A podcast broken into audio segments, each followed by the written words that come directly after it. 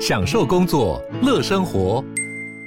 就算不在办公室，也能从容应对线上会议。HP Dragonfly 透过专业的 HP Presence 设计，内建降噪及会议快速键，搭配清晰的 Bang & Olufsen 音效，增强音讯及视讯功能。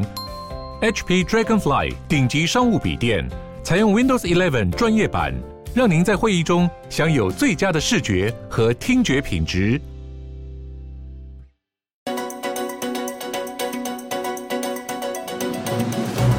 欢迎来到远见国际周报。全球正在发生哪些大事，又将带来哪些冲击呢？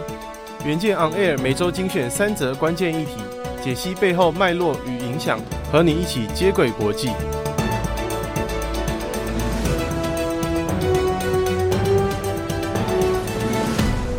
大家好，欢迎收听远见国际周报，我是佑庆。本周国际周报由傅婉琪整理，共包含三则国际大事。分别是：美国航太总署的二十一世纪登月计划准备在美东时间八月二十九号上午跨出第一步，许多创新值得热爱太空的人士注意。接着看到全球半导体市场成长减速，英特尔仍然启动全新合资计划扩厂，加码展现挑战台积电的野心。最后来看到提供视讯会议服务的 Zoom 业绩成长动力随着疫情趋缓逐渐消退。全球真的还有人在用吗？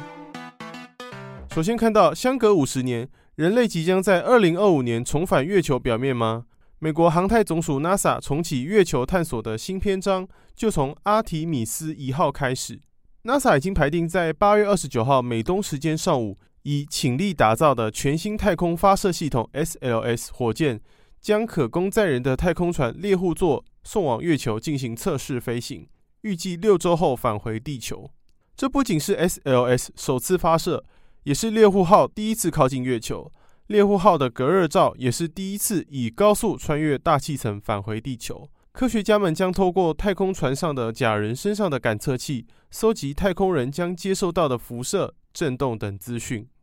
若一切顺利，二零二四年的阿提米斯二号将能载着民众飞行；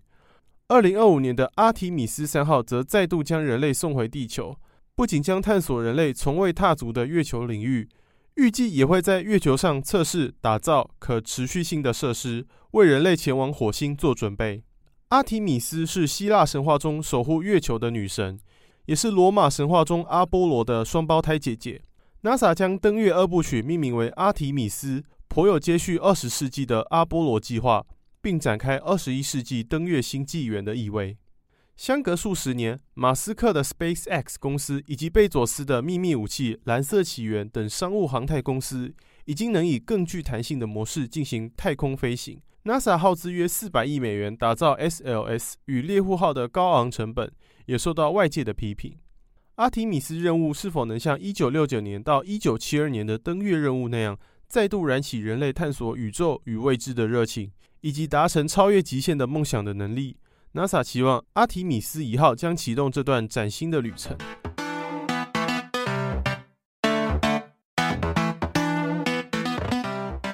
第二则看到，去年二零二一年全球半导体产值强劲成长，缴出成长率二十六趴的亮眼成绩。但今年在利率上升、战争冲击与通货膨胀等环境条件影响下，根据第二季的数据，追踪全球半导体出货量的非营利组织。世界半导体贸易统计协会将二零二二年的市场成长率下修二点四个百分点，由十六点三趴来到十三点九趴。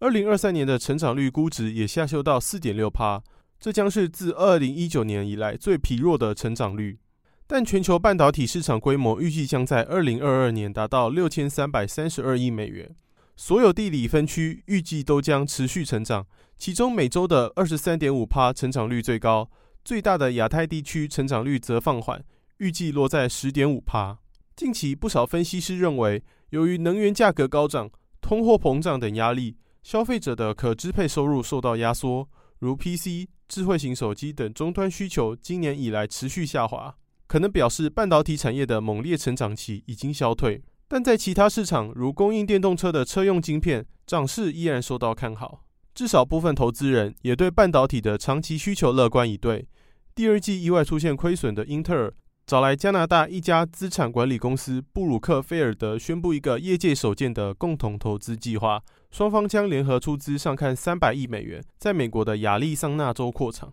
这宗合约预计将在今年底完成。英特尔出资五十一趴，布鲁克菲尔德出资四十九趴，未来也将根据资本比例分配营收。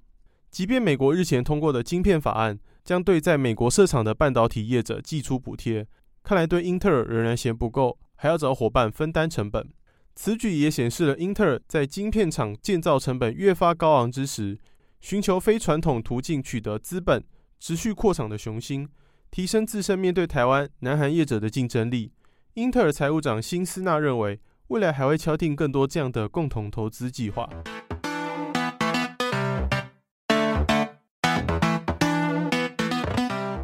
最后一则来看到，随着疫情隔离期后市场需求下滑，远端会议服务软体公司 Zoom 似乎也难逃美国室内健身器材制造商派乐腾、串流平台 Netflix 等企业高飞后猛跌的命运。在第二季缴出史上最低迷的营收成长，并下修全年营收与获利展望。Zoom 第二季营收仅十一亿美元，低于分析师的预期，营收成长率也从第一季的十二趴下滑至八趴。全年销售预期由四十五点五亿美元下调至四十三点九亿至四十四亿美元之间。在增加行销开支的影响下，公司第二季的净收入更是比去年同期大为削减，从三点一亿美元缩水到四千五百七十万美元。受到财报冲击，Zoom 的股价在隔日大跌了十六趴。自年初以来，Zoom 的股价已经下跌超过五十趴。虽然许多分析师仍持续抱着中立的立场。花旗银行稍早已经将 Zoom 的股票下调至卖出评级，认为中小企业目前面临的经济压力会鼓励他们缩减较为不必要的营运开支。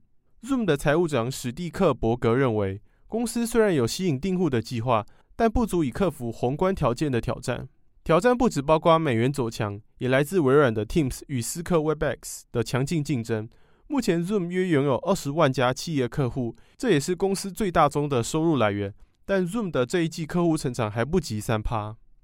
下半年势必得做出调整的 Zoom，预计将优先投资研发、销售等高报酬的领域，并调整定价机制。Zoom 的总裁提姆透露，现在的折扣似乎有点太过优惠了。即便疫情的威胁逐渐退去，远距工作形态已经获得全球众多企业的采纳。先前的远距混合工作环境需要的，可能已经不只是能够看见同事的脸与荧幕的功能。而是真正为远距协作而打造的软体服务。一个例子是在二零二零年疫情中诞生的 Switchboard，五月刚推出测试版，七月便宣布在 A 轮融资中获得两千五百万美元的资本，公司估值已经来到两亿美元。